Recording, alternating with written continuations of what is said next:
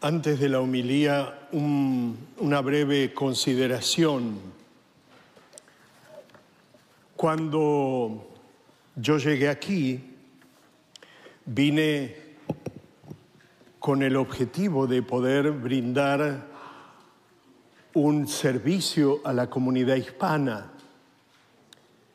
El fin no es hablar inglés a la perfección ni predicar a la comunidad anglo, sino servir de manera generosa a la comunidad latina.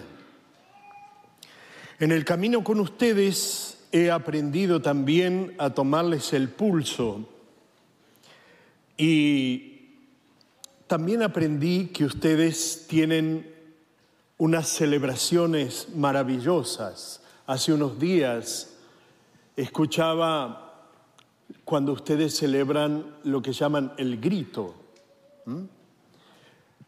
Y a lo largo de este año he ido viendo cómo los mexicanos están elevando la voz y pegando un grito, pidiendo cada vez más justicia.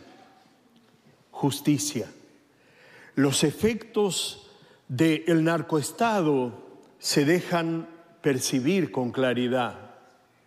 Hemos venido pidiendo por muchas personas que son en muchos casos cercanas a ustedes, que han sido secuestradas, que han sido asesinadas, que han sido privadas de la libertad.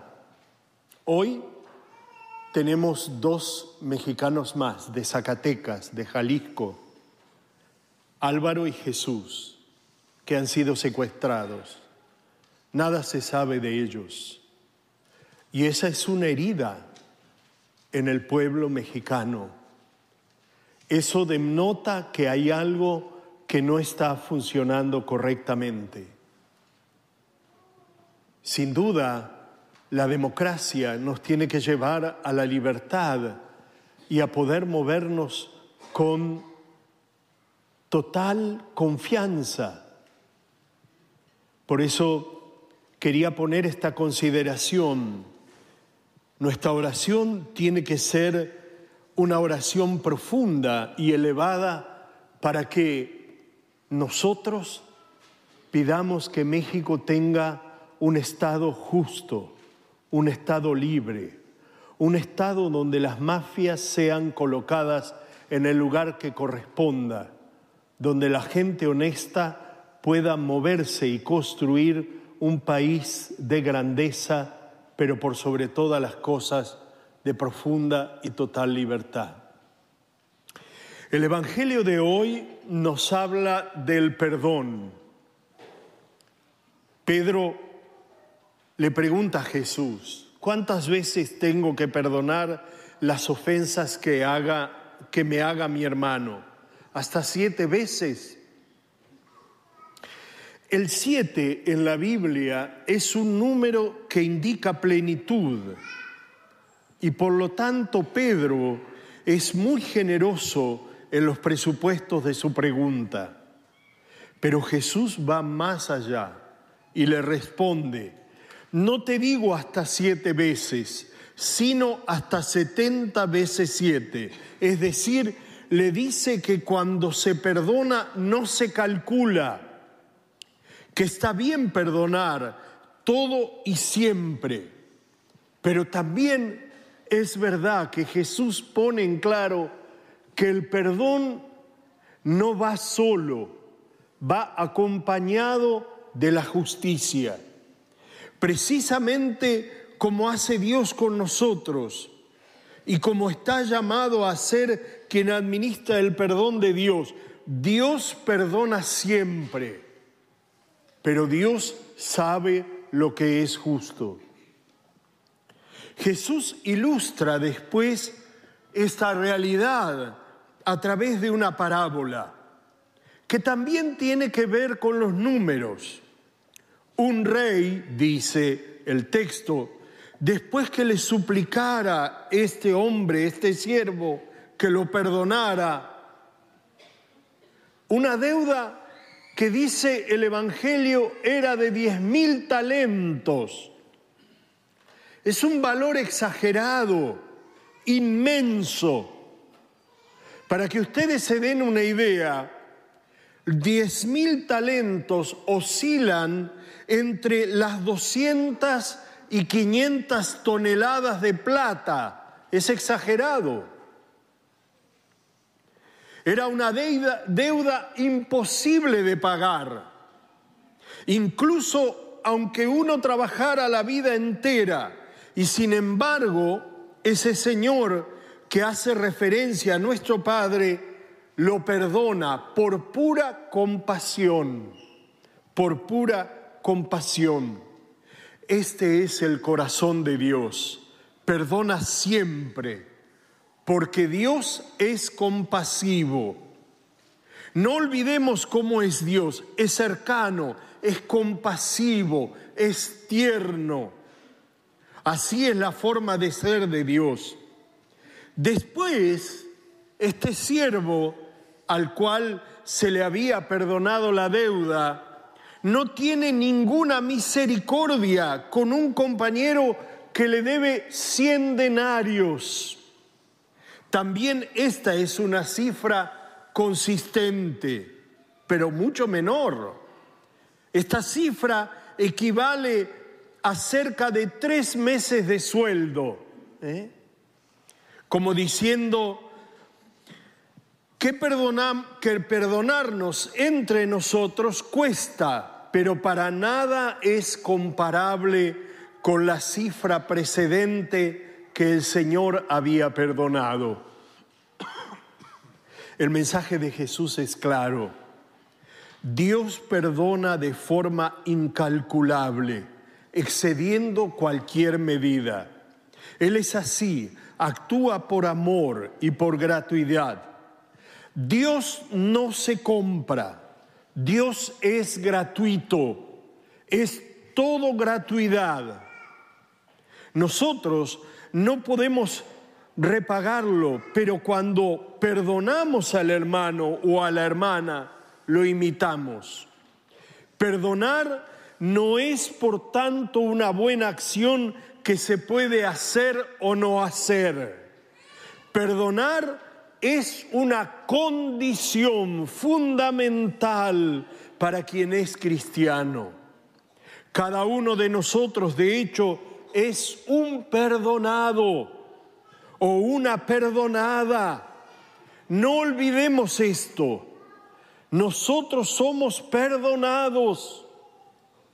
Dios ha dado su vida por nosotros y de ninguna forma podremos compensar su misericordia, que Él no retira nunca del corazón. Pero correspondiendo a su gratuidad, es decir, perdonándonos unos a otros, podemos testimoniarlo, sembrando vida nueva en torno a nosotros. Fuera del perdón, de hecho, no hay esperanza. Fuera del perdón no hay paz. El perdón es el oxígeno que purifica el aire contaminado por el odio. El perdón es el antídoto que cura los venenos del rencor. Es el camino para calmar la rabia y sanar tantas enfermedades del corazón que contaminan la sociedad. Es importante entender que nosotros estamos llamados a sanear, sobre todo a sanear el aire en el seno de, de nuestras familias, porque a veces en el seno de nuestras familias es donde se empieza a gestar el odio, el rencor, la rabia. No demos lugar a estos sentimientos. Muchas veces cuando miro a los hermanos peleados, a los esposos peleados, a los padres con los hijos peleados, solamente podemos ver en su mirada y en su vida tristeza, desolación, infertilidad, porque solo cuando tenemos la capacidad de perdonar es cuando nos volvemos fértiles. Preguntémonos entonces, yo creo que he recibido de Dios el don de un perdón inmenso. Este es un punto interesante. En un mundo que ha perdido el norte, en un mundo que ha perdido a Dios del horizonte, un mundo que cree que no tiene que pedir perdón a Dios, ni a nada, ni a nadie. Ese hombre que vive en ese mundo es un hombre harto de soberbia, de orgullo y de vanidad. Debemos tener un corazón humilde, reconocer que los primeros que necesitamos el perdón y que recibimos el perdón somos nosotros. Y cuando nosotros descubrimos esa gracia inmensa del Dios que nos perdona y nos ama, nos ponemos en condición y en actitud de perdonar. Advierto la alegría de saber que Él siempre está preparado para perdonarme cuando caigo, también cuando los otros no lo hacen, también cuando ni siquiera yo logro perdonarme a mí mismo.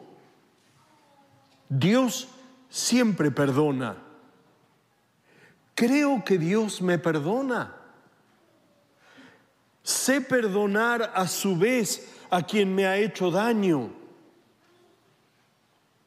hagamos un pequeño ejercicio. Intentemos ahora cada uno de nosotros pensar a una persona que nos ha herido y pidamos al Señor la fuerza para perdonarla. Y, perdonam, y perdonémosla por amor del Señor. Dejemos que la justicia sea el ejercicio del amor de Dios en el otro no, no queramos ser justicieros, seamos instrumentos de perdón. Dios dará a cada uno lo que merece, lo que ha sembrado, lo que ha producido. Tengamos la capacidad de perdonar. Queridos hermanos y hermanas, esto nos hará y nos hace bien, porque nos devuelve la paz del corazón.